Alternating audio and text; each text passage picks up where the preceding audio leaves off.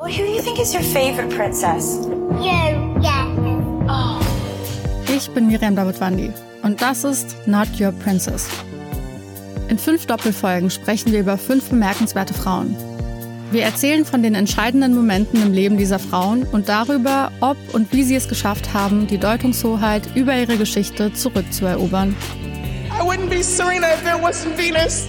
Not Your Princess. Neue Folgen jeden Mittwoch exklusiv in der Podcast-App Podimo. Die könnt ihr 30 Tage lang kostenlos testen unter go.podimo.com slash princess.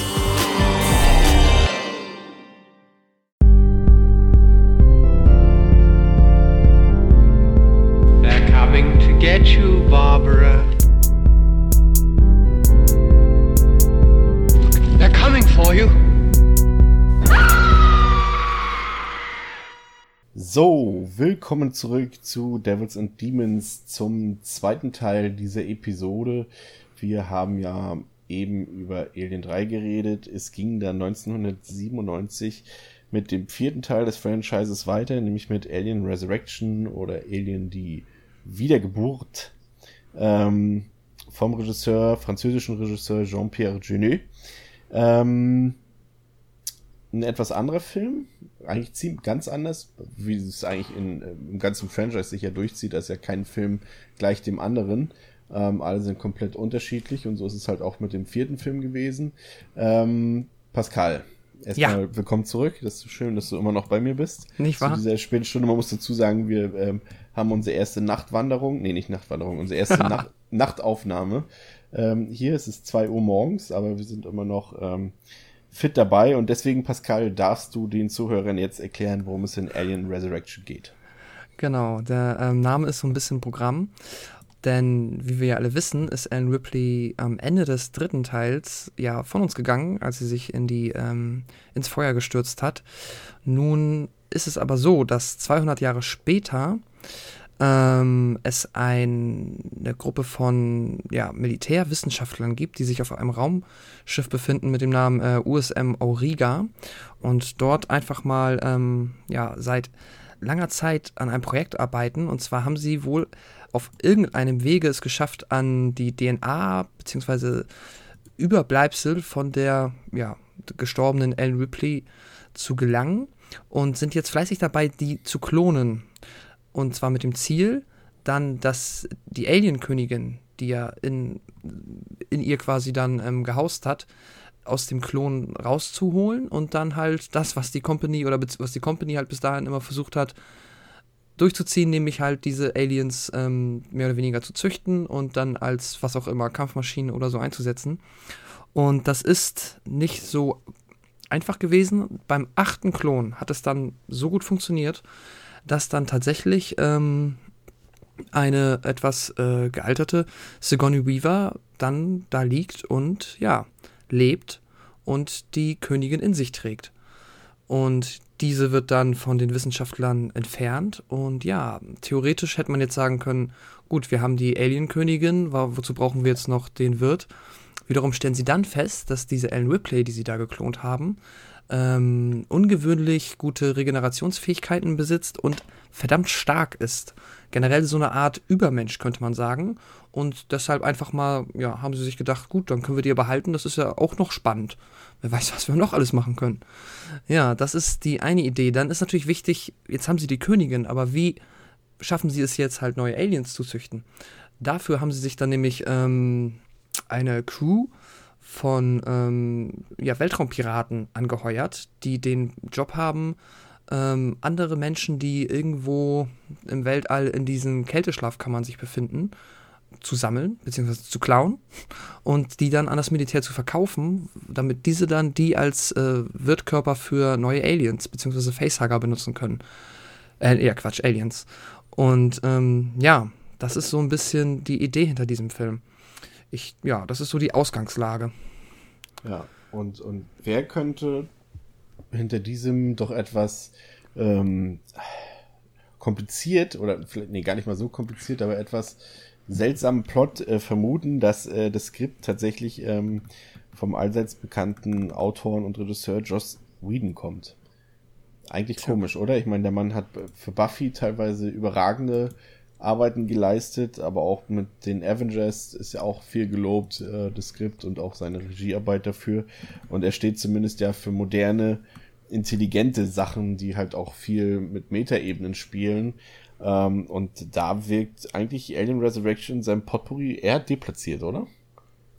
Ja, das stimmt. Wobei natürlich halt auch, ich meine, der Film kam 97 raus. Ich weiß gar nicht, dann wird er wahrscheinlich 96 produziert. Ziemlich zeitgleich ja auch mit dann der Buffy-Serie, wo sie begonnen hat. Ähm, und ich, der hat ja auch tatsächlich viel immer auch schon an anderen Drehbüchern rumgedoktort und ich, ich finde es jetzt nicht so komplett ungewöhnlich. Wiederum, ähm, wenn man es nicht weiß und dann den Film guckt und das dann liest, denkt man sich so ein bisschen, hä? Okay. Wobei ich auch sagen muss, ich bin jetzt nicht der glühendste Josh, Joss Whedon-Verehrer, weil ich auch mit Buffy halt einfach früher nie was anfangen konnte. Und ich glaube, dass es sehr, sehr gut ist und sehr cool. Wenn ich es jetzt nochmal gucken würde, müsste ich eigentlich mal. Aber damals war das irgendwie nichts für mich. Deswegen ähm, habe ich jetzt da außerhalb natürlich so Cabin in the Woods und alles, was man sonst von ihm kennt, das kenne ich. Aber Firefly. Ähm, Ja, aber ja, sonst verbinde ich da nicht so viel mit ihm, wie, glaube ich, halt viele Buffy-Verehrer da noch mehr haben. Ja, es war auch tatsächlich, ähm, das war jetzt auch ein bisschen, bisschen ähm, spitz von mir formuliert. Er wollte tatsächlich auch für, ähm, für Resurrection auch deutlich mehr ähm, ironische Untertöne und so mehr diesen Tongue-in-Cheek-Humor haben. Aber ähm, Jean-Pierre Jeunet, der Regisseur, der wollte halt lieber eher so einen straighten Film haben und das hat sich so ein bisschen widersprochen. Jetzt nicht so wie jetzt Fincher und Alien 3. Ähm, Jeunet und, und, und, und Whedon, die haben sich da schon ganz gut äh, miteinander verständigt, aber sie hatten so im Detail dann schon ein paar unterschiedliche Ansichten, was so die Tonalität angeht, was man übrigens dem Film auch ziemlich ähm, anmerkt, finde ich. Mhm. Ähm, eine ursprüngliche Idee für den Film war es tatsächlich, ähm, zwar diese Klonidee ähm, zu nutzen, die du ja schon beschrieben hast, für den tatsächlich dann verwendeten Block, äh, Block sei schon, äh, Plot. ähm, ähm, aber man hatte zunächst oder als Idee vorgesehen, dass man Newt zurückholt und sie klont. Ach. Ja. Das ist auch interessant. Aber warum? Ach, weil dann in ihr auch wahrscheinlich was gesteckt hätte. Wahrscheinlich hätte man es dann so auch gemacht, ja. Also man hätte das durchaus rechtfertigen können. Das wäre ja ein einfacher Kniff gewesen. Man hätte ja sagen können, äh, man hatte ja noch die Leiche vom, vom in Alien 3 gehabt von ihr aus Aliens. Und äh, die hätte man ja genauso gut finden können, wie jetzt die Überreste jetzt zum Beispiel von Ripley oder so. Ja, zumal das vielleicht sogar noch ein bisschen logischer gewesen wäre, denn wenn man ganz ernst ist, Hattest du, das, hattest du das Gefühl, da bleibt viel übrig von Alan Ripley am Ende von Alien 3? Äh, eigentlich nicht. Ähm, nee. Aber man hat halt ähm, schnell wieder feststellen müssen, dass halt es nicht funktioniert. Ohne äh, Sigourney Weaver, ohne die Figur Alan Ripley. Und Sigourney Weaver hatte eigentlich auch überhaupt keinen Bock, einen vierten Film zu machen. Aber sie hat selbst gesagt, ähm, als dann jemand 11 Millionen Dollar bei ihr vor der Haustür gestapelt hat, ja, äh, wer soll denn da noch Nein sagen? Da war es ihr dann auch egal und hat sie gesagt, ach komm, machen wir das. Das ist ja verblüffend, ja. ne? Man, an ihr erkennt man ziemlich gut so auch diese, diese, diese ähm, Gehaltssteigerung, wie wir mal angefangen haben bei, was war es jetzt, der, bei Aliens war sie die erste, die die eine Million US-Dollar, glaube ich, durchschritten hatte, als die erste weibliche Schauspielerin. Ähm, und, und es waren jetzt, glaube ich, bei, bei Alien 3 waren es, glaube ich, vier oder fünf Millionen und hier waren es halt schon elf Millionen Dollar. Mhm. Ähm, da sieht man, wie weit sich das bewegt hat, ja. ja ich kann ähm, das aber auch vollkommen komplett nachvollziehen. Ich meine, selbst wenn jetzt sie jetzt als Mensch jetzt nicht geldgeil ist, könnte man ja trotzdem sagen, okay, dann, dann mache ich das diese drei Monate, habe das Geld und dann kann ich da sogar was Gutes damit machen oder wie auch immer. Richtig, ja. Ja, ich nehme mir das auch nicht böse, das ist eine sympathische Schauspielerin und sie, und das vor allem ist es ja ehrlich, wenn sie sagt, sie, sie hätte auch sagen können, ja, es war schon immer ihr absolutes Herzensprojekt mhm. und, und das Drehbuch hat ihr für den vierten Teil so unglaublich gefallen. Das ist der beste Alien-Film von allen, hätte sie auch sagen können. Aber dann sie hat einfach gesagt, okay, da waren halt 11 Millionen Dollar in der Schubkarre vor der Tür, nehme ich mache ich. Ähm, ja, ähm, wir haben den Regisseur Jean-Pierre Genet, der tatsächlich in Frankreich ein sehr bekannter Regisseur ist, der auch bei uns ein bekannter Regisseur, zumindest einer seiner Filme äh, war, nämlich ähm, Die wunderbare Welt der Amelie ist von mhm. ihm und auch Delikatessen war von ihm, also es ist ein bekannter, zumindest fürs europäische Kino, auf jeden Fall ein bekannter Regisseur. Überraschend tatsächlich, dass er jetzt halt dort einen Alien-Film in Hollywood drehen durfte. Äh, war auch sein einziger Hollywood-Film. Er wollte danach nie wieder was mit Hollywood zu tun haben, aber jetzt nicht im bösen Sinne, sondern er wollte einfach dem europäischen Kino treu bleiben dann. Äh, in der Besetzung Sigourney Weaver ist wieder dabei. Ähm, dann tatsächlich ein ziemlich bunt durchgewürfelter Cast. hauptsächlich dann die Weltraumpiraten, wie du es schon beschrieben hast. Da wäre zum Beispiel Ron Perlman dabei, den wir als Hellboy kennen, aus Pacific Rim, aus Drive. Der spielt den Jonah. Dann haben wir Winona Ryder. Finde ich immer gut, sie zu sehen. Ich mag sie eigentlich ziemlich sehr. Ist ja in den zwischenzeitlich sehr ruhig ähm, um Winona Ryder geworden. Jetzt ist sie ja wieder teilweise da. Stranger Things zum Beispiel. Mhm. Ähm, damals hat sie Edward mit den Scherenhänden, Beetlejuice, Reality Bites und so gespielt. Hier spielt sie halt die Figur der Call. Und dann haben wir noch so ein paar andere bekannte Gesichter, die man so auch aus dem Horrorbereich kennt. Brad Dourif zum Beispiel, der den, ähm, der bei Chucky mitgespielt hat, oder Blue Velvet, den ich übrigens überhaupt nicht mag. Also nicht Blue Velvet, sondern Brad Dourif. Der hat mich auch so ein bisschen gestört, ist der, der, der Gedi-Man hier, der, der Oberwissenschaftler mit dem Zopf. Mm, mm. Ja. Ähm, ja, ein paar Sachen, die, die interessant sind ähm, bei Alien Resurrection ist, dass Call tatsächlich zum Beispiel, wo wir gerade bei der Besetzung sind, ursprünglich nicht von Winona Ryder gespielt werden sollte, sondern von einer jungen Angelina Jolie. Mm, okay. Hätte auch ganz gut gepasst. Die sind sich optisch tatsächlich so vom Gesicht her mit den großen Augen und so gar nicht so unähnlich. Ja, ich denke gerade an die ähm, Angelina mhm. Jolie aus Hackers. Ja, da hat sie genau. auch diese kurzen Haare. Das wäre nicht so verkehrt gewesen tatsächlich. Hätte auch gepasst, ne? Mhm. Ähm, dann gibt es ja diese berühmte, um schon mal ein paar Szenen jetzt vorwegzugreifen, es gibt diese äh, berühmte oder berüchtigte ähm, Basketballsequenz. Ähm, dort sieht man halt, wie, wie, wie Ripley oder der Ripley-Klon unten in, in, in diesem Raumschiff ist und dort äh, ja auf einem Basketballkorb äh, Basketball spielt und dann kommen die Weltraumpiraten dazu, machen ihre Macho-Sprüche und so weiter. Und dann gibt's halt die Szene, in der Ripley halt ähm, war das, war das ohnehin zu gucken, wirft sie den Ball, ne? Ja, ja, aus, das ist das, was man heutzutage aus diesen ähm, Videos kennt, wo es Leute 20.000 Mal probieren und es einmal klappt. genau, so war es, so ähnlich war es auch bei, bei Sigourney Weaver. Sie hat aber äh, tatsächlich wirklich drei Wochen lang dafür trainiert und äh, bei dem Dreh selbst war es so, dass es, das ist, also im Training hat das immer alles geklappt dann irgendwann, aber als dann wirklich der Shot gemacht werden sollte, hat es überhaupt nicht geklappt und Genet hat schon gesagt, ey komm, lass, dann schneiden wir das halt zusammen oder du wirfst und wir machen einen Cut und irgendjemand wirft dann den Ball von oben in den Korb rein oder wir machen CGI und, und Sigourney Weaver hat gesagt, nee, ich habe jetzt nicht hier drei Wochen lang umsonst dafür trainiert, gib mir noch einen Wurf und wie es dann natürlich in Hollywood ist, hat sie diesen Einwurf natürlich versenkt und sie hat später selbst gesagt, ähm, dass es nach ähm, der Geburt ihres Kindes und nach ihrem Hochzeitstag der schönste Moment ihres Lebens war. hat sie wirklich gesagt. weiß jetzt nicht, ob ich habe es leider nur gelesen, nicht gehört, wie sie es gesagt hat. Deswegen weiß ich nicht, ob da jetzt ein ironischer Unterton war oder ob sie es wirklich so gemeint hat. Ähm, es gibt die, auf die Basketball-Szene gehen wir später noch ein, die ist zwar jetzt ähm, die hat ja auch noch einen gewissen Effekt. Also ich finde sie, um es schon mal vorwegzugreifen, eher lächerlich als, als sinnvoll, aber dazu später mehr. Äh, ebenso lächerlich und gleichzeitig ähm, sinnlos vielleicht, aber diskutabel ist dann auch ähm, die Liebesszene. Es gibt ja eine, ähm, das, ja, vielleicht kannst du ja erstmal dazu schon mal was sagen. Wir können ja in der Story mal ein bisschen voranschreiten. Also ähm, es läuft ja am Ende darauf hinaus, dass äh, Ripley sich so ein bisschen mehr oder weniger gezwungen ähm, auf die Weltraumpiraten einlässt, ähm, mhm. da halt klar wird, dass, ähm, dass dort Aliens an Bord sind des Raumschiffs und äh, die die Verfolgung aufgenommen haben und dann muss sie sich ja halt ein bisschen mit denen gruppieren und ähm, es kommt ja dann letztendlich dazu, dass ähm, ähm, ja, wie formuliert man es am besten? Ähm,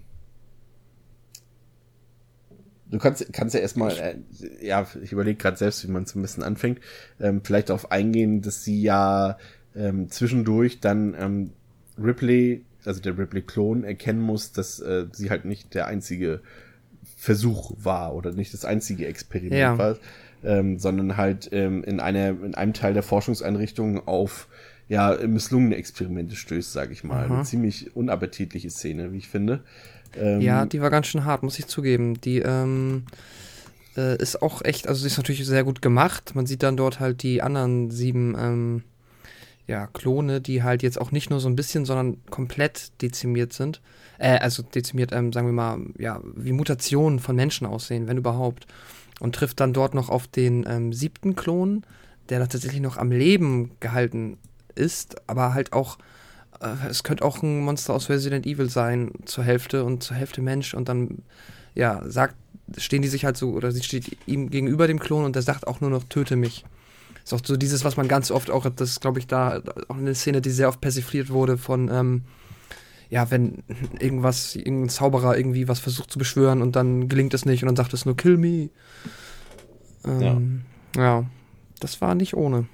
Genauso wie die Liebesszene zwischen dem Neugeborenen und Ripley. Mhm. Äh, war, war ja auch ein ganz besonderer Moment und ähm, Fox hat damals gesagt, die Szene muss raus.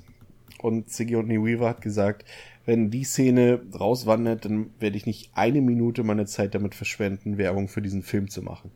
Und natürlich hört Fox natürlich auf Sigourney Weaver und die Szene ist drin geblieben. Ähm, wäre ja auch etwas unangenehm, wenn man ohne die Hauptdarstellerin versucht, den Film zu promoten. Könnte schwierig werden. Ja. Ähm, ebenfalls äh, berühmte Szene dieses Films ist eine sogenannte Unterwasserverfolgungsjagd.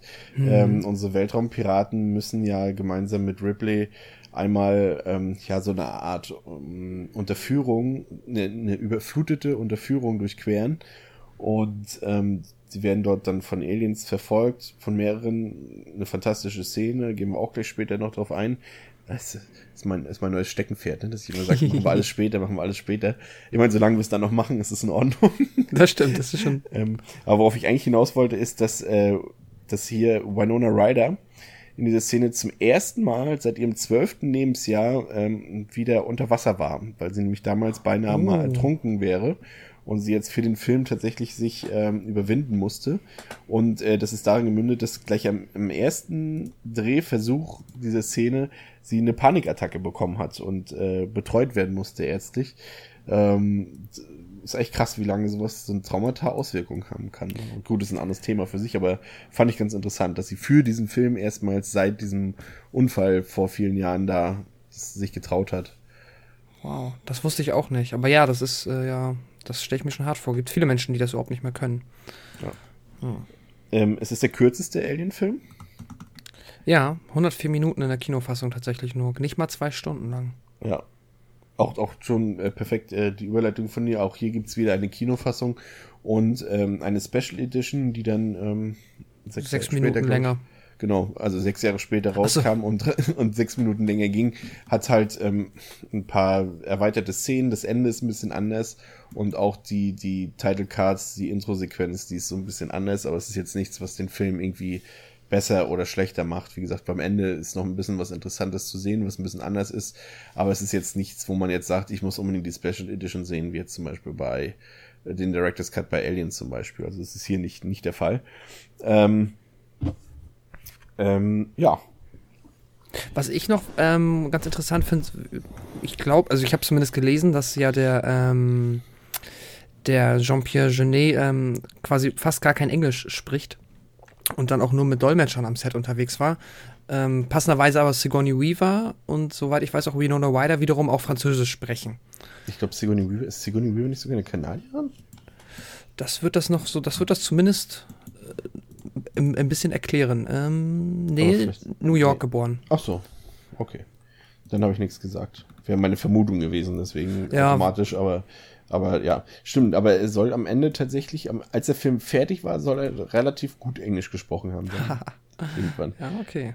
Ähm, ich finde, dass der Film, also das hatten wir ja schon angekündigt, ähm, eben im Teil davor bei Alien 3, dass sich halt auch Alien 4 wieder komplett anders anführt als all die anderen Filme aus dem Genre. Ähm, was ja auch gleichzeitig eigentlich eine Stärke vom ganzen Alien-Franchise ist, dass halt wirklich jeder Film sich komplett unterschiedlich anfühlt. Du hast den ersten Film, der halt mehr oder weniger Science-Fiction-Horror ist. Du hast den zweiten Film, der halt Science-Fiction-Action ist. Du hast den dritten Teil, ja, der schon fast ein paar Arthouse-Elemente hat, der fast Richtung Drama geht teilweise. Und mhm. du hast jetzt hier den vierten Teil, der dann ähm, ja, teilweise sogar Comedy-Aspekte mit reinbringt, aber auch einfach so ein, so ein straighter 90er-Jahre-Film ist, so mit allen Sachen, die halt in den 90ern mal groß waren oder weniger groß waren oder wofür sie berühmt und auch wieder berüchtigt waren. Ähm, was hier mir aufgefallen ist, ist auch wieder, dass er die, die Brutalität vom dritten Teil beibehalten hat. Auch hier gibt's wieder ein paar richtig schöne, leckere Splatter-Sequenzen, finde ich. Mhm. Und, und ähm, was er anders macht, ist, äh, dass er diesmal eher, obwohl es ja auch wieder auf einem Raumschiff spielt, ist, dass er die dass er die Sets ein bisschen großräumiger, großflächiger gemacht hat. Also er hat jetzt nicht mehr diese klaustrophobischen Schächte und Gänge, sondern die Räume, die sind alle ein bisschen größer angelegt. Also ähm, hat man das sich beim Set ein bisschen, ja, ein bisschen anders gestaltet, wobei ich auch gelesen habe, dass sie, dass sie nur, was hatte der, ich glaube, wer hatte das gesagt? Ich bin mir nicht sicher, ob das Geneva Vielleicht verwechsel ich es jetzt auch mit Alien 3, ich bin mir nicht mehr ganz sicher. Nee, ich glaube, es war hier bei dem, äh, wo Genet gesagt hat, dass sie eigentlich hätten irgendwie 250 Meter oder 300 Meter an, an, an so langen Gängen gebraucht hätten und stattdessen äh, nur 25 Meter hatten und den immer wieder neu gestalten mussten, damit das immer mhm. anders wirkt. Mhm. Ähm, was hier, und jetzt kommt tatsächlich ein, ein Trivia-Fact und jetzt bin ich gespannt. Auch ich habe ihn dir ja schon im Vorfeld in unserem Privatgespräch angekündigt und ich bin gespannt, ob es dir bekannt oder bewusst war, ähm, dass es hier, ähm, dass es ein Androiden-Pattern gibt in der, in der, in der, in der Alien-Reihe. Dass du im ersten Teil hast du Ash. Ja. Also mit dem Buchstaben A. In Aliens ah. hast du Bishop mit dem Buchstaben B. Im dritten Teil gibt's ja keinen richtigen Androiden, aber jetzt im, im vierten Film hast du Call großer ah. Buchstabe C und in Prometheus hast du David, großer Buchstabe D. Also alphabetisch sortiert, die Androiden. Das ist ja interessant. Nee, das ist mir nicht aufgefallen. Das ist, so weit habe ich nie gedacht, um ehrlich zu sein. Krass, okay. Verrückte Welt, oder? Ja. Das ist, also das, ich würde dann behaupten, das wird dann Cameron, wenn er, also entweder ist es sogar bei Cameron noch Zufall gewesen und sie haben erst jetzt, ähm, vielleicht dachte Josh Whedon, das ist witzig, oder Cameron hat angefangen damit, oder ja, ich glaube nicht, dass äh, Ridley Scott zu Cameron gegangen ist und hat gesagt, und oder zu dem Drehbuchautoren und oder wer auch immer, ihr macht jetzt aber Androiden mit B. nee, das glaube ich auch nicht. Ich glaube auch, dass es wahrscheinlich hier angefangen hat, dann, wo es kein hm. Zufall mehr war, wahrscheinlich. Aber es kann natürlich auch sein, dass das alles groß angelegt war. Obwohl das unlogisch, nee, das ist einfach unlogisch. Ähm, ebenfalls interessant ist hier, dass er gerade, du hast ja schon die Szene eben beschrieben mit, äh, mit den misslungenen Experimenten und, und ähm, wo dann die vorherigen Klonversuche zu sehen waren, was ja auch schon wirklich so ein bisschen wirklich ekelhaft teilweise war und was schon so ein bisschen Body-Horror-Elemente hat, wo du halt so diese ganzen Körpermodifikationen, na, Mutationen sind es ja hier eher, wenn auch halt misslungen und so, das hat schon ein paar so auch wieder diesen, so, ja, Body-Horror-mäßig, so ein bisschen Kronberg-Elemente drin. Mhm. Ähm, fand ich auf jeden Fall interessant. Ja, ähm, wie hat dir der Film gefallen? Äh, was besser so, als ja. der dritte? Ja. Ähm, was ich mit sagen muss, der Film ist jetzt für mich weniger durch ähm, Sigourney Weaver ausschlaggebend, ähm, sondern da mag ich tatsächlich diesen Cast der Space Piraten, weil das ist so der erste Alien-Film, der sich so anfühlt wie ähm, ja so viele mir auch halt bekannte Schauspieler, die ich halt sofort wiedererkenne oder wo ich halt sag so, ja okay, das ist ähm, halt Ron Perlman bin ich großer Fan und Winona Ryder sowieso.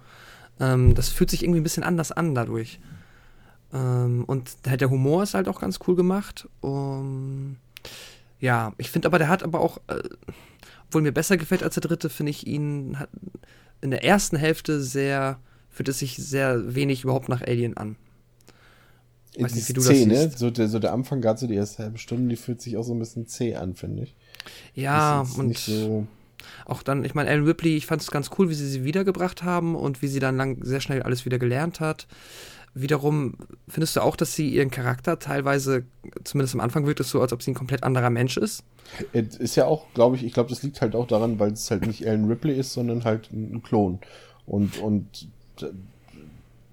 Charakter mhm. ist ja in dem Sinne, oh nee, jetzt will ich biologisch nichts Falsches sagen. Ich weiß nicht, ist ein Charakter klonbar? Also wenn er, wenn wir jetzt vom Klonen an sich ausgehen, sind, glaube ich. schwierig. Ja. Das ist ja eh alles sehr weit hergeholt. Auch überhaupt die Tatsache, dass, wenn man Sigourney Weaver klont, dass man dann auch die Königin mitklont. Das ist ja alles. Ja, okay, das ist, ist, ist ganz klar ähm, Suspension of Disbelief. ja, das ist, das ist ein bisschen albern. Und auch ja. wenn man eigentlich, gut, je nachdem, welche Version man vom dritten guckt, ähm, da springt ja auch die Königin nochmal raus aus ihr ähm, theoretisch wäre es ja dann im letzten Moment ist sie ja schon wieder fast geschlüpft, könnte man sagen. Ja. Ja, ja, das ist, ist da, hier muss man wirklich tatsächlich, ähm, gerade was so diese wissenschaftliche Seite angeht, ähm, viel hinnehmen. Mhm. Ähm, was mir aber irgendwie bei diesem Film jetzt nicht, aber auch nicht schwer gefallen ist. Ähm, ich finde auch, also, für, dass der, der ähm, vierte Film ist für mich auch besser als der dritte Film auf jeden Fall. Äh, das ist ja immer, wie gesagt, das ist so, es ist halt auch viel diskutiert worden. Manche sagen ja auch, erkennen ja auch im dritten Film ähm, jetzt mehr als wir. Wir haben gesagt, wir erkennen Potenzial, aber zu wenig daraus gemacht. Manche sagen, halten auch den dritten Teil für ein Meisterwerk und, und manche sagen, der vierte, ja, ist mit Abstand der schlechteste. Ähm, lässt sich definitiv zu bestreiten. Ich würde ihn so ein bisschen als Guilty Pleasure bezeichnen. So ist, ich erkenne, mhm. oder wir, ich gehe mal, ich schließe dich da gleich mal mit ein, wir erkennen, dass der Film definitiv viele Schwächen hat, aber dass er halt auf, auf der Unterhaltungsebene so gut funktioniert und so spaßig funktioniert, dass er halt doch irgendwie ein guter Film ist. Ne? Ja, doch, da würde ich dir auch recht geben. Ähm, mir hat es auch geholfen, einfach halt genau dieses Klon-Denk. Ich habe es einfach, für mich ist Ellen Ripley halt im dritten Teil gestorben. Ist sie auch.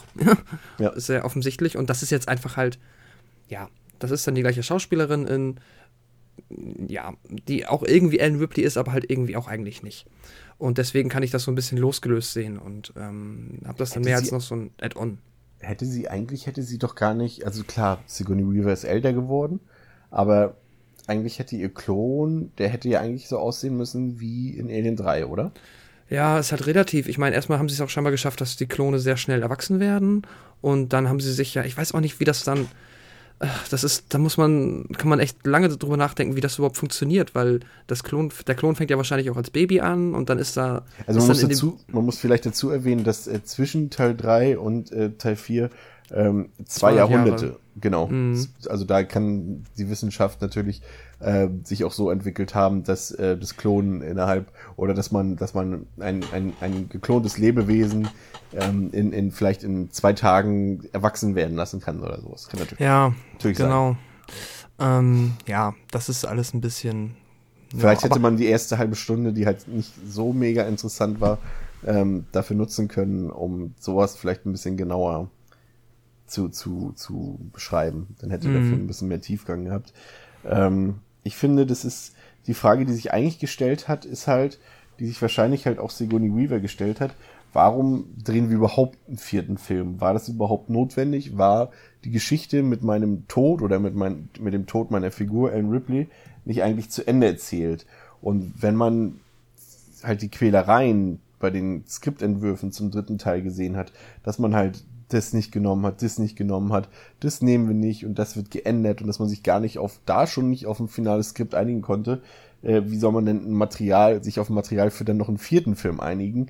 Und ähm, ja, ich glaube, das ist die Hauptfrage. Und, und, und die Frage beantwortet der Film halt so, wie ich es schon ähm, gesagt habe, dass er halt, dass man den Film halt losgelöst von der Alien-Reihe gucken kann. Du hast schon gesagt, Ripley ist jetzt ein Klon sie ist jetzt nicht mehr, hat nicht mehr die Charaktereigenschaften, die sie vorher hatte, oder wenn, dann sind sie halt jetzt so cartoonhaft, sag ich mal, ausgeprägt, mhm. dass sie halt mega stark ist und mega badass, noch mehr badass, als sie es ohnehin schon war und so weiter. Und dass man halt den, wenn man, dass man den halt genießen kann als einfach ein Actionfilm der 90er Jahre, so losgelöst von dem Franchise. Auch wenn er natürlich sein Franchise weitererzählt, aber er funktioniert halt auch so. Genau. Und, ich finde ja auch, der Film hat gerade so in der ersten Hälfte komplett so ein das fünfte Element-Vibe irgendwie. Das, ähm, so, ne, es ist halt nicht komplett albern, aber dieser Humor und das so ein bisschen überdrehte, das ist ganz klar auch die Szene, wenn dann ähm, die Space-Piraten quasi ähm, gefangen genommen bzw. exekutiert werden sollen, weil sich rausstellt, dass die Cal ja ähm, eine Terroristin ist, die Ripley hätte töten sollen und auch die Aliens. Dann, ähm, ja, die Schießerei ist halt komplett drüber, ne? So erstmal siehst du dann halt Ron Perlman, wie er aus seiner angeblichen Thermosflasche Thermoskanne ähm, so eine komische Pumpgun gebaut hat und dann der, ich weiß nicht, wie der Schauspieler heißt und auch gerade leider nicht die Rolle der mit den Rastas. Ähm, naja, wie auch immer, wie er dann halt ähm, so auch um zwei auf irgendwie gegen die Decke schießt und dann prallt der Schuss zweimal ab und trifft den ähm, Marine hinter ihm im Kopf. Das ist halt so, what the fuck, das ist halt, das wäre im zweiten nie gewesen oder irgendwie so. Das ist komplett anders. Ja, das hat, hat ja auch ein meine Lieblingsszene aus dem Film, die ich eben schon eingangs erwähnt hatte, halt diese Unterwasserszene.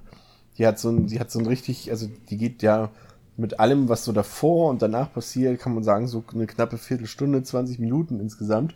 Sie beginnt halt damit mit dieser fantastischen Unterwasserszene, wo halt ähm, diese durchflutete Unterführung ist und ähm, sie schon nicht so ganz wissen, ja, uns gefällt, also mir, Ripley sagt es, glaube ich, ähm, mir gefällt die Idee jetzt eigentlich nicht so gut, dass wir da jetzt unten noch schwimmen müssen oder so.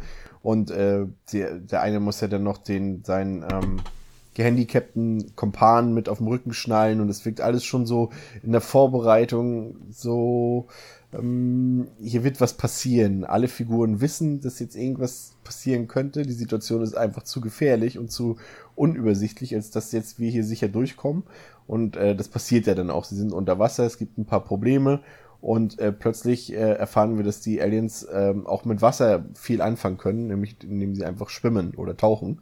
Mhm. Und ähm, das ist zwar CGI animiert, aber ich finde trotzdem, dass die Szene wirklich sehr einfach sehr, sehr gut ist, weil sie halt so innerhalb ähm, der Reihe mal was ganz anderes ist.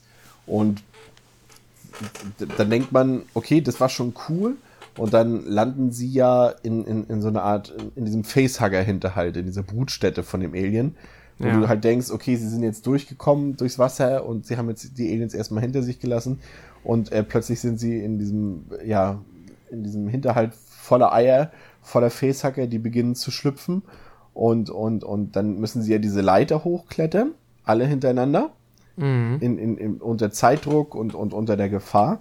Und dann gibt es doch halt diese Szene, in der dann, wie du schon angewähnt hast, Ron Perlman, ähm, also Jonah, ähm, ja, versucht seine, seine Mitkumpanen zu verteidigen und sich so rückwärts von der Leiter hängen lässt und dann runterschießt mit seinen beiden Kanonen und, und auf das Alien schießt und du, dann denkst, oh, cooler Typ und so und der hat gar keine Angst vor dem Alien, der schießt einfach drauf und dann hangelt er sich ja wieder hoch und dann ist ja plötzlich so eine kleine Spinne da und bei der erschreckt er sich dann zu Tode. Das fand ich eigentlich, ja. eigentlich ganz witzig und das ist halt das, worauf ich eigentlich jetzt hinaus wollte mit diesen fünf Minuten Gelaber, Aha. ist, dass der Film halt ähm, halt auch diese Comedy-Ebene reinbringt, dass er halt sich nicht mehr ganz so ernst nimmt und, und dass er halt so dieses typische 90s-Ding hat, diese Techno-Generation, nenne ich es mal, wo halt denn so die Handlung jetzt ein bisschen weniger Tiefe verträgt, aber dafür der Film halt einfach das, was wir damals auch gesagt haben, wie, wie, wie Sequels halt immer so sind, schneller, höher, weiter und so weiter. Mhm. Und der ist einfach hier, der ist schneller, der hat mehr Tempo, der hat mehr Gags, mehr One-Liner und äh, der hat halt so diesen Coolness-Faktor. Weißt du, dass die anderen Filme, so in Alien 1, ne, klar, Alan Ripley ist natürlich eine coole Figur, aber so dieser Film ist nicht so, dass du sagst, ja, Alien ist ein super Film, aber es ist kein cooler Film und auch Aliens nicht und auch Alien 3 nicht, aber Alien 4 hat so dieses, so, so ein bisschen so diesen Coolness-Faktor. Weißt du, was ich meine? Ja, ja, ich weiß genau, was du meinst. Das hilft mir tatsächlich auch sehr dabei, den halt so losgelöst, lo, losgelöst, oh Gott, losgelöst, losgelöst zu betrachten. ähm, weil er halt dadurch so komplett rausfällt für mich. Ähm, das ist alles ein bisschen lockerer. Gibt auch später noch so ein paar Szenen, die dann wieder ein bisschen ernster sind. Aber ja, das ist definitiv da ähm, stark, ganz stark so dieses, das ist glaube ich auch so die Handschrift von Joss Whedon oder vielleicht auch von dem Genet, ich kenne halt so viel von ihm sonst auch nicht. Ähm, ja, das ist, das merkt man extrem, das stimmt. Aber es ist halt trotzdem auf der anderen Seite für mich dann auch wieder so, um, ähm, was ich vorhin schon gesagt hatte, dass der Film sich nicht auf so eine Tonart einigen kann. Er hat halt diese, diese Comedy-Momente, mhm. Und äh, dann hat er dann wieder halt auch drastische Horrorelemente und wieder so klassische Action-Szenen. Also er ist äh, teilweise auch düster, auch die Settings sind teilweise düster. Und dann hast du halt immer wieder so diese, diese, ja, was halt hauptsächlich halt von diesen Pir Weltraumpiraten ausgeht, halt so diese hm, Macho-Ebene, diese One-Liner-Ebene, so die mir tatsächlich, du hast ja gesagt, dass dir so die, der Cast gefallen hat, so gerade so das Zusammenspiel der Weltraumpiraten da muss ich sagen, das sehe ich tatsächlich wirklich ein bisschen anders. Also ich finde, dass mhm. die Chemie zwischen den Weltraumpiraten so überhaupt nicht stimmt. Auch im, im Zusammenhang mit Ripley nicht. Ich finde das alles ein bisschen unharmonisch und, und die irgendwie nicht so, da fehlt mir die Dynamik zwischen den Figuren. Also das okay. ist immer so ein One-Liner nach dem anderen, aber du hast jetzt nie das Gefühl, dass jetzt diese Weltraumpiraten da irgendwie eine verschworene Gemeinschaft sind oder dass sie da schon länger zusammenhängen und, und schon Missionen zusammen gemacht haben. Die sind auch irgendwie so ein Misch aus unsympathisch teilweise und nervig auch so ein bisschen. Manche entwickeln sich ja auch Call zum Beispiel, mit der verbindet man ja dann schon irgendwie was im Laufe des Films, weil sich ja dann auch noch herausstellt, dass sie ja selber nicht so menschlich ist, wie man anfangs dachte. Äh, aber so richtig hat das bei mir nicht funktioniert so. die, die, die Figuren eben, weil mir halt auch so, so das, ähm, gerade das, was Ron Perlman angeht, auch so diesen, diesen, ähm, diesen sexistischen Unterton hatte. Er macht ja immer so ein paar, auch so ein paar Frauensprüche und so. Ja, er ist schon so ein Chauvinist auf jeden Fall. Ja, und das hat mir, das hat mir irgendwie nicht so gefallen. Ja, also ich habe das Problem dann eher daran gesehen, ähm, halt diese lustigen oder ja, lustigen, ja, also angeheiterten ähm, Weltraumpiraten, die zu den Aliens, weil die Aliens sind, oder ich möchte nicht, dass die Aliens irgendwie lustig sind, weil die Aliens sind, finde ich, ist eine ernsthafte Bedrohung und was äh, irgendwie Gruseliges ähm, und dann auf ihre Art cool. Ähm, aber das, äh, vielleicht ist das auch so ein bisschen das Problem, dass das nicht so richtig zusammenfindet, finde ich, weil das ja so ein bisschen wie, keine Ahnung, so eine Art, fast schon so eine Art Crossover, nur dass halt die Space Piraten vorher kein Franchise hatten, aber hm. Ist fast ein bisschen comichaft, ne? also was ich schon gesagt habe, so ein bisschen so wie Ripley cartoonhaft ist, so wirkt so das ähm, Resurrection-Ding so wie so eine Comic, also äh, es gibt ja natürlich Comics zu dem Franchise, aber es wirkt so, als wenn jemand äh, sagt, guck mal, du hast die Alien und du machst jetzt mal so eine, so eine, so eine Art Comic-Cartoon-Version daraus. Mhm. Ja, das stimmt, genau. Das, ja, das ist, das ist. Gesagt, es gibt jetzt ein paar Momente, die so ein bisschen Slapstick haben, also. Ja, auf jeden Fall. Das ist alles ein bisschen schwierig. Diese Basketball-Szene gehört ja irgendwie halt auch dazu. Die ist so übertrieben cheesy. Ja, ähm, das ist wirklich so, ich weiß nicht, ist wirklich so, die, also die ist wirklich die Szene, die ich überhaupt nicht mag an dem Film, weil sie so, ah, das und ist, das ist, so ja nicht mal, es ist ja nicht mal so, dass es jetzt darum, dass darum geht, wie sie den Basketball da rein befördert, sondern diese ganze Szene, wo halt sie zum ersten Mal auf die, auf die, die Space Pirates trifft. Es ist so, ah, so, so ein, dieser Moment, der muss jetzt mega cool sein. Ron mhm. Perlman muss einen Spruch, raus, einen Spruch raushauen, äh, Winona Ryder muss er machen und natürlich muss Sigourney Weaver dann noch obercool was dem entgegensetzen, so. Das wirkt halt so komplett konstruiert halt. Ja, das stimmt. Das ist ein bisschen schwierig. Ähm, ich fand trotzdem, dass der Film auch was die Aliens angeht halt, du hast es schon erwähnt, mit dem ähm, Unterwasser sich gut bewegen können, ein paar coole Ideen hatte. Ich fand tatsächlich die Idee, wie die Aliens entkommen, sehr cool. Dass du nämlich merkst, so, hm, okay, wir sind jetzt hier offensichtlich gefangen, wie auch immer. Ähm, was können wir machen? Ach ja, wir wissen ja selbst, dass wir theoretisch äh, unser Blut aus Säure besteht. Ja. Ja, dann ähm, gut, es geht um die Erhaltung der Rasse. Das heißt, ich weiß nicht, ob die irgendwie imaginäre Streichhölzer gezogen haben oder so. Aber im Endeffekt haben die dann halt einfach ein Alien, das da gefangen ist, getötet, damit das halt dann mehr oder weniger ist aufgeschlitzt und sich dann durch die, das Loch der Säure dann quasi befreit. Wo man jetzt auch wiederum sagen kann, ob dann die Wissenschaftler 200 Jahre später, nachdem das, glaube ich, schon echt kein Geheimnis mehr ist, dass diese Aliens äh, im Inneren aus Säure bestehen, vielleicht das sich hätten überlegen können, aber nun gut.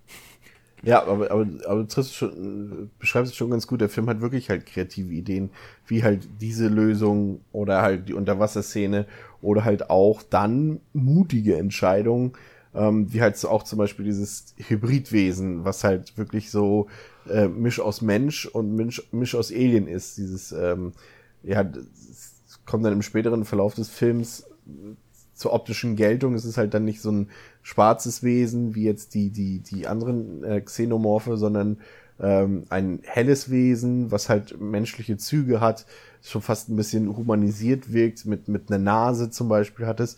Und es war ja, wurde ja viel diskutiert, dieses Wesen, ob das nicht too much ist, gerade mit dieser Nase und, und ob das alles so mhm. sein muss. Und ich finde, das ist wirklich, also richtig geekelt oder richtig so Furcht vor einem Viech hatte ich im ersten Teil, halt bei, bei, bei Alien, wo es zum ersten Mal zu sehen war und dann wieder hier, weil ich das, diesen, diesen, dieses Hybridwesen echt äh, total creepy finde. Hm. Ja, das stimmt. Ähm, ich finde es auch gut tatsächlich. Ich kann es aber auch verstehen, wenn viele das albern finden oder nicht so gut, aber ich fand's cool. Ja. Und, und, und generell die, die Effekte sind, es gibt ja natürlich auch hier wieder ein paar CGI-Effekte, aber jetzt nicht so übertrieben viele. Und die sehen dann jetzt, man merkt halt auch schon, dass da jetzt fünf Jahre zwischen waren. Das sind jetzt immer noch nicht vielleicht aus heutiger Sicht die weltbesten CGI-Effekte, aber sie sehen halt schon mindestens eine Klasse besser aus als in, in Alien 3 noch. Aber die handgemachten Effekte in dem Film, also die finde ich absolut fantastisch. Also, weil sie auch nochmal die, wenn der Xenomorph zu sehen ist, wirklich die, diese Zähne, diese, diese Blender, Dent, weißen oder fast durchsichtigen Zähne und dann dieser ganze Glibber und dieser Schleim, der da von, von, von dem Organismus runterläuft und runterfließt. Ich finde, das sieht so hammergeil aus. Also ich benutze ungern das Wort geil, das habe ich glaube ich schon mal erwähnt, weil ich das irgendwie komisch finde, das Wort, aber hier trifft zu. also da war ich wirklich, also das fand ich fantastisch. Also ich finde die, die, die, die praktischen Effekte in, in Alien Resurrection finde ich fantastisch. Ja. Und ich glaube, das ist der einzige Film, der nicht für seine Effekte nominiert war beim, bei den Oscars, glaube ich. okay. Na, aber ähm, doch, das stimme ich dir zu. Das sieht alles sehr, sehr gut aus. Auch gerade die Brutstätte später und so weiter. Das ist, ähm, lässt das, das macht das Film auf jeden Fall wesentlich besser als der dritte, der ja auch seine Momente hat, aber halt äh, insgesamt da ein bisschen schwächelt. Ja. Ja, die Schwächen beim, beim vierten Teil sind halt, glaube ich, letztendlich daran zu finden, dass der Film jetzt irgendwie mh, ja, ja, die Schwächen liegen halt im Storytelling. Also ich finde halt, der, der hat halt so viele Momente, die halt so ein, aber es ist einfach ein klassischer Actionfilm. Während du jetzt, was wir damals bei, bei Aliens, bei James Camerons Aliens gesagt haben, so kann man halt auch einen Actionfilm machen, halt mit intelligenten und gut geschriebenen Figuren, mit tollen Effekten, mit einer interessanten Geschichte. Da kann man halt auch mal einen zweieinhalb Stunden Actionfilm machen, der halt auch wirklich auch, auch bei Kritikern gut ankommen, beim Feuilleton gut ankommen, weil es halt einfach ein gut gemachter Film ist, ist das hier eher dann so dieser Actionfilm für Actionfans, so in ja. dem Sinne. Das ist jetzt kein, wo jetzt irgendwie ein, ein ähm, Jetzt fällt mir gerade kein, kein Beispiel ein, wo jetzt dann mal irgendwie. Ja, das ist halt auch kein Film, der jetzt, sagen wir mal, so bei den Oscars oder halt so bei Kritikern halt ne, gut ankommt, weiß ich nicht, aber ja. Ne, das ist halt nicht, wo jetzt so ein Roger Ebert herkommt, Gott hab ihn selig, der herkommt und sagt, das ist ein intelligenter, anspruchsvoller Actionfilm oder wo jetzt der, der, wie heißt nochmal, bei Wikipedia ist ja immer der, welche christliche, diese eine christliche, evangelische Filmdienst, ist der evangelische Filmdienst, der da immer zitiert wird. Oh. Immer, es gibt ja immer, da stehen ja immer unter jedem Filmartikel bei Wikipedia immer mm, noch so zwei, zwei Kritiken und es steht ja eigentlich immer dieser evangelische Filmdienst, glaube ich, drin. Ich okay. Bin sicher, ob der, ich gucke mal kurz nach, und, und, und, und die würden jetzt halt nicht, die würden bei Aliens würden sie sagen, ja, das ist auch mal einer für, für intelligente Zuschauer mal ein, ein, ein Actionfilm, aber bei Alien Resurrection würden sie das halt nicht sagen. Das ist halt wirklich so für die Leute, die gerne mal was Tau drauf haben wollen, aber jetzt auch geistig nicht großartig gefordert werden wollen. Für die ist halt Alien Resurrection der geeignete Film. Also ich habe eine Menge Spaß mit dem Film. Ich habe, wir haben den jetzt auch nochmal geguckt, haben wir beide gesehen nochmal. Ähm, und, und, und ich glaube, wir haben da viel Spaß mit gehabt, denke ich, oder? Ja, doch, kann man machen. Ich kann auch verstehen, wenn man sagt, so hat es das jetzt irgendwie gebraucht, weil ja auch tatsächlich ähm, die Hauptgeschichte irgendwie nicht so richtig, also, ja, hm. Also ich kann verstehen, wenn man sagt, hätte es irgendwie nicht gebraucht, man hätte es auch so stehen lassen können oder versuchen können, ähm, irgendwie eine größere Geschichte zu erzählen. Ähm, aber so ist es einfach so ein, ich sehe das als so ein nettes Add-on. So, das ist auch noch da und den kann man dann dann hat man noch einen Alien-Film noch und kann ihn noch einfach mitgucken und hat dabei Spaß, eine gute Zeit. Ähm, ja, das, so sehe ich den. Ein Produkt seiner Zeit, ganz einfach. Ja, das definitiv auch, das stimmt. Ich gebe dem Film tatsächlich dreieinhalb Sterne. Weil er halt wirklich unterhaltsam ist und Spaß macht und weil er halt auch nicht, äh, er geht halt auch nicht sonderlich lang. Du kannst den halt wirklich einfach gut als Actionfilm weggucken und ich mag den dabei irgendwie. Mhm. Ich würde dem trotzdem nur drei geben, aber diesmal mit der Tendenz auch nach oben. Ja, irgendwo zwischen 3 und 3,5. Ich eher die 3. Ähm, ja, schwierig. Weil ich den dann halt doch im Vergleich, aber das ist immer im Kontext der Alien-Filme, muss ich dem so ein bisschen ähm, schwächer einschätzen. Aber er ist schon besser als der dritte. Ähm, das war es dann erstmal für heute. Wir werden uns in der nächsten Woche dann äh, mit den Spin-offs, also mit Alien vs. Predator und Alien vs. Aliens vs. Predators Requiem beschäftigen. Wir werden uns äh, mit dem Prequel beschäftigen, mit äh, Ridley Scott's Prometheus.